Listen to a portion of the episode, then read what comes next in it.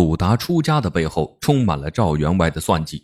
他为何一定要让鲁达削发为僧？如果不多管闲事，鲁智深不会走到出家这一步。究竟是怎么一回事呢？今天带大家走进《水浒传》，看看鲁智深出家之路。起因是鲁智深帮金翠莲打死了郑屠户，虽然是恶霸，但是鲁智深因此背上了命案。他无处可去，在金翠莲新一任丈夫赵员外的庄子中住了七八日。但官府越查越紧，为了不连累金翠莲，鲁智深便打算离开，但他不知道去何处。在赵员外的推荐下，他去了五台山，在山上大闹了一番，最后选择在文殊院落发为僧。表面上看呢，鲁智深是在赵员外的帮助下才找到了躲避官府的去处，其实背后没那么简单。赵员外不推荐鲁智深去别的地方，偏偏推荐了五台山。这就很不正常。五台山上都是寺庙，鲁智深上了山，想生存下去，就只能出家。赵员外的这点小心思，金翠莲没看出来，就连鲁智深自己也没意识到。他为人直爽，揣测不了那么多。其实啊，在赵员外刚出场的时候，就已经很明显了。当时鲁智深和史进在酒楼喝酒，两人喝得醉醺醺。这时听到一个女子的抽泣声，上前一问。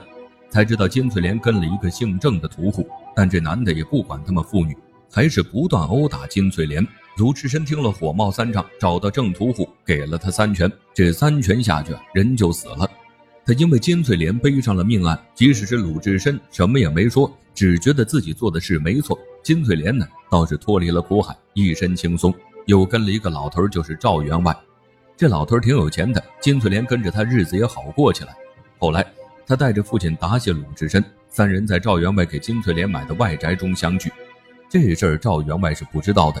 后来他得知自己的女人去见了另一个男人，于是带着二十几个人去到了外宅，见到鲁智深就破口大骂，一口一个贼人的喊，吓得喝酒的鲁智深立马弹起，看对方不友善，鲁智深也不客气，他拿起板凳就想朝对方砸去。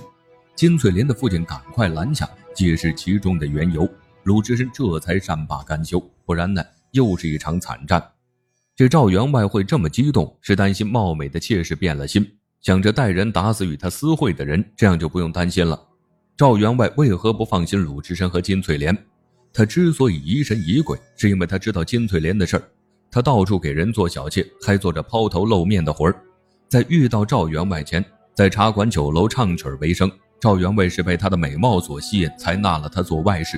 这样貌美的外室背着自己和别的男子相见，赵员外肯定是不放心的。也不怪赵员外紧张，鲁智深有很多地方做的不妥当。他知道金翠莲已经另有归宿了，可当金老头引他单独和金翠莲单独见面时，鲁智深没有拒绝。到了赵员外的外宅，金翠莲打扮花枝招展的去见恩人，而且他还在他的庄楼喝酒。就算金老头在，也不合适吧？更何况中间金老头出去买酒买肉。让鲁智深和金翠莲单独待了很久，如此状况换谁也会浮想联翩。这孤男寡女的，但是鲁智深没想那么多呀。金翠莲也不讲究，便发生了这样的事儿。赵员外杀来，想收拾鲁智深，金老头才连忙解释说：鲁智深不是什么不正经的人，他是自己女儿的恩人，请喝酒是为了答谢。鲁智深如果不是武功高强，或许就离不开了。虽然金老头出来解释清楚了，但他的话在赵员外心中留下了疙瘩。鲁智深既不是贪恋女色的人，但他是金翠莲的救命恩人，还为他背上了一条人命，这样的关系岂不是更让人不放心？万一鲁智深对金翠莲有意思，将来更麻烦。要是哪天金翠莲变了心，要以身相许，那赵员外岂不是竹篮打水一场空？主要是，金翠莲在这之前经常在赵员外面前提及鲁智深对她的恩情。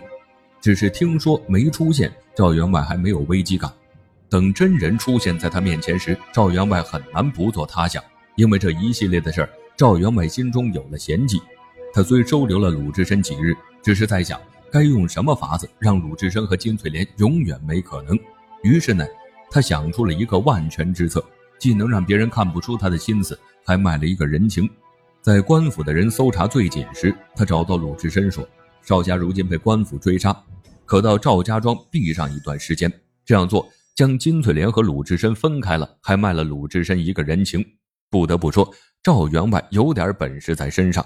鲁智深对金翠莲有没有意思，不敢妄自揣测，毕竟两人没见过几面。但是从鲁智深的表现来看，还是很微妙的。这鲁智深没救过什么女子，唯独帮了貌美的金翠莲，又是帮他算账，又是给他钱的，爱美之心人皆有之，这点能理解。但是鲁智深也太够意思了，为了一个素不相识的女子，背上了人命官司，而且不管金翠莲在哪儿，鲁智深就会出现在附近。